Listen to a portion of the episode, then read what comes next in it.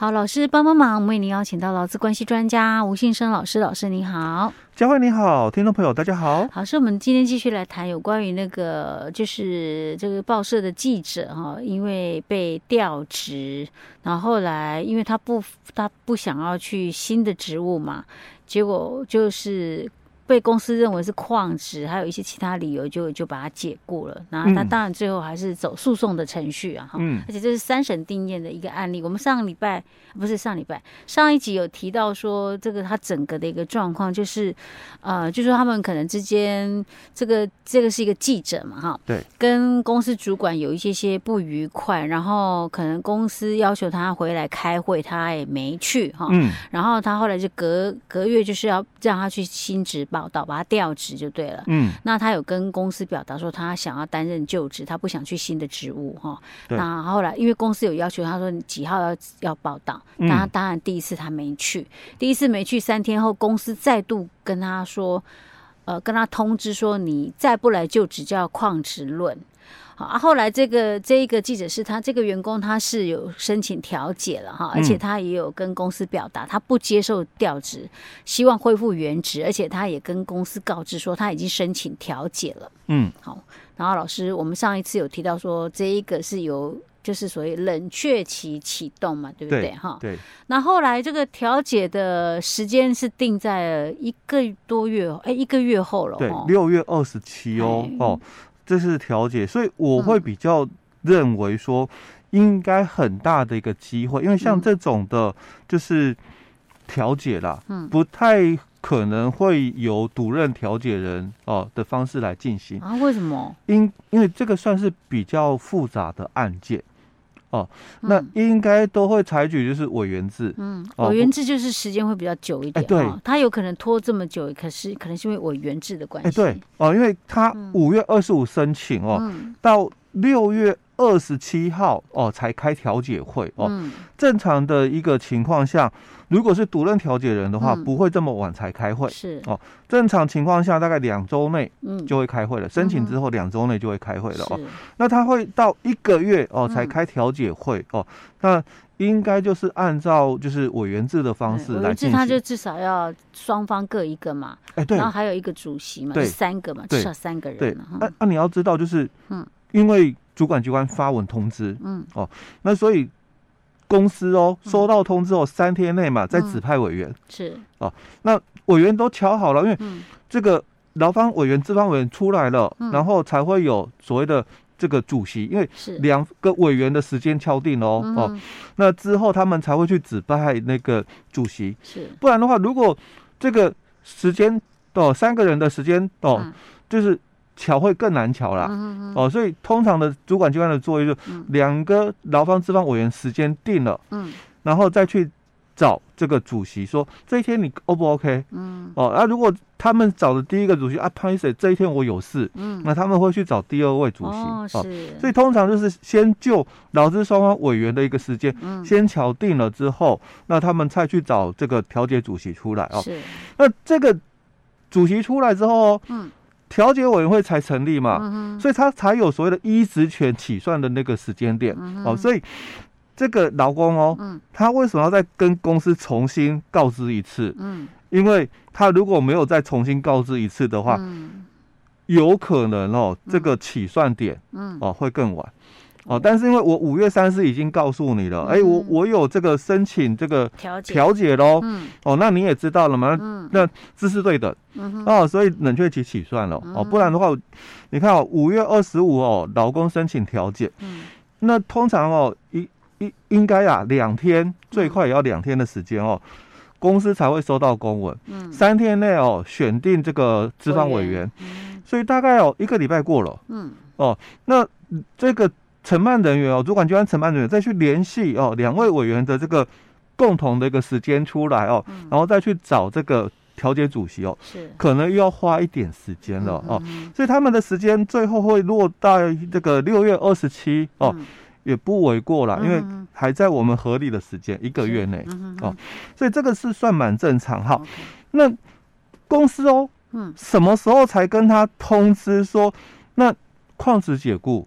六月二十九号，哎，就是二十七号调解不成立之后，六月二十九号公司通知他说他是接货，哎，接到公司的通知，所以差不多合理两天的时间，嗯哦，所以调解不成立哦，嗯，公司马上就要跟他终止契约，冷却期过了，嗯，哦，冷却期过了哦，所以他就讲，我二十九号哦收到公司的通知啦，嗯，说。要跟我终止契约。是。哦，那理由哦，那、嗯、不外乎就是我们在上一集提到的、嗯、哦，说这个不当的一个言论、哎、哦，违反这个他在脸书上面讲，把公司讲说什么践踏媒体尊严那些，哎、对对对，他觉得可能有有损公司的形象啊。嗯。嗯，哦，那这个就是可能十二条第四款劳基法哦，十二条第四款违反工作规则哦，情节重大哦。嗯，那还有就是。旷职，嗯，哦，解雇哦，所以你这个之前嘛，我帮你调职嘛，嗯、那现在冷却期也过了嘛，嗯、哦，当然矿值哦，我我就可以开除了嘛，哦，哎，可是公司通知他是从六月三号开始免职，哎，哎，追溯。啊哈，哦，追溯，因为因为他不想付他后面的钱了，对，对，这个是一个很大的一个争议点哦，嗯、因为他这个如果调解不成立的时候，嗯、我才跟你。终止契约的话，嗯、哦，那，那我还要付你这段时间的钱呢、啊？哎、欸，对对？这一段时间哦，嗯、你可能没有提供劳务、嗯、哦，所以当然这一段没有提供劳务的期间没有薪水，但是哦，这一段期间我有六日，嗯，因为我们这个案件是一百零六年的哦，一百零六年我们已经实施一例一休了，嗯，哦，那所以我有一例一休哦，那这个一例一休，嗯，放假嘛，嗯。薪水照付，嗯、对不对？那你说一到五，假设然后一到五是工作日哦，嗯、你说工作日我没有提供劳务，因为有争议嘛哦，嗯、我没有提供劳务哦，没关系嘛，没薪水。但六日嘞，哦，所以公司就追溯了哦。那我从六月三号哦，跟你终止劳动契约、哦，所以这个是双方哦，嗯、他们在执行作业上哦，嗯、其实蛮清楚规定，而且。公司的管理我会讲不含糊哦，嗯、那老公他自己本身也确实哦，也蛮清楚，就是法规的一个部分、嗯、哦，权利义务哦。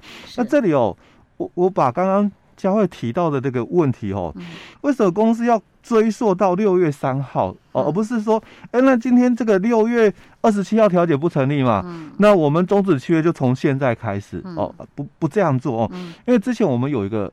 案例哦，蛮经典的一个案例哦，它是这个一样，又又是这个调子的一个争议哦。那其实哦，它也不是说真的是调子的一个争议，它最原始的一个争议点了哦，它是这个老公他有跟公司哦申请这个训练补助，嗯。哦，所以这个。公司一定会有所谓的，那好，我我我提供这个补助的一个训练补助的一个费用哦，那你之后要答应我哦，哦，一段时间之后才能够离职嘛，哦，这个其实在我们之前节目里面，我们也都提到过哦，最低服务年限的一个约定里面，它可能必须要有哪些的一个事项哦，所以公司哦有提供这个劳工的这个教育训练的一个申请，那员工申请完了嘛，哦，那就要保证。一段时间内不离职，好，嗯、那本来应该是这样了哦，嗯、但是这个员工哦，他自己哦没有遵守，嗯，哦没有遵守，但提早就要离职了，嗯，那当然我违约，嗯，哦我违约哦，所以我要返还，嗯，哦这个训练费用，但因为他是法务，嗯，他又是学法律出身的哦，所以他也很清楚哦，嗯、我如果要合法，不用还钱给公司。哦，那我就要知道，就是我的这个这个没有履行约定的这个规则原因哦，嗯、不在我，嗯哼，哦，所以他很清楚这一段哦，嗯、我说那我就应该就是说，哎，这个。既然我这个离职哦，责任不归属在我，嗯、那就应该归属公司嘛。哦、所以他想办法让公司把他解雇，是不是？哎，但公司没有要解雇他，嗯、所以他只要想办法，就是找公司的违法嘛。因为十四条里面劳基法的第十四条，我们上次有谈过，有谈过，对不对？哦，我们劳基法第十四条谈的是这个嘛。哦，就说。